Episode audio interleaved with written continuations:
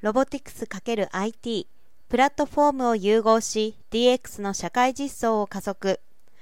労働力不足などが深刻化しています。近頃 DX の推進とともに各種ロボティクスによる業務の精進自動化が期待されています。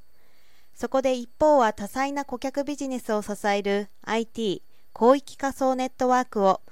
もう一方はロボティクス系の各種デバイスを統合制御管理する基盤を提供しています。5月26日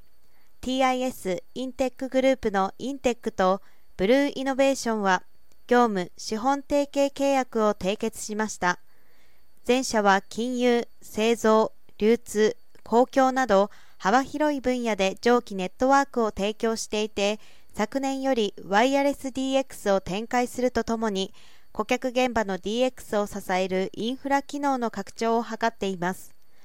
後者は独自開発したプラットフォーム BEP によりインフラ点検や物流運搬防災警備清掃などの分野で上記精進化自動化や DX を支援しています。今回 1IT プラットフォームサービスや業種特化型ソリューションと複数ドローン、ロボット、各種センサーなどを一括リモート制御、管理するデバイス統合プラットフォーム BEP と組み合わせたビジネスの競争。2後者が有するドローン業界の先進的情報と前者が有する全国的な顧客基盤を生かした共同マーケティングの実施。3両者の顧客に対する互いのソリューションサービス販売と個別システムの企画開発に共同して取り組んでいきます。ドローンロボット DX ソリューションの第1弾として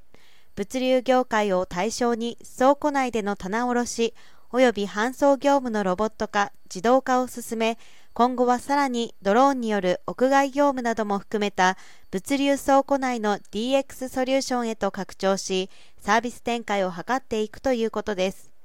両社はドローンやロボットが最適に稼働するネットワーク基盤を生かした新たなソリューション開発と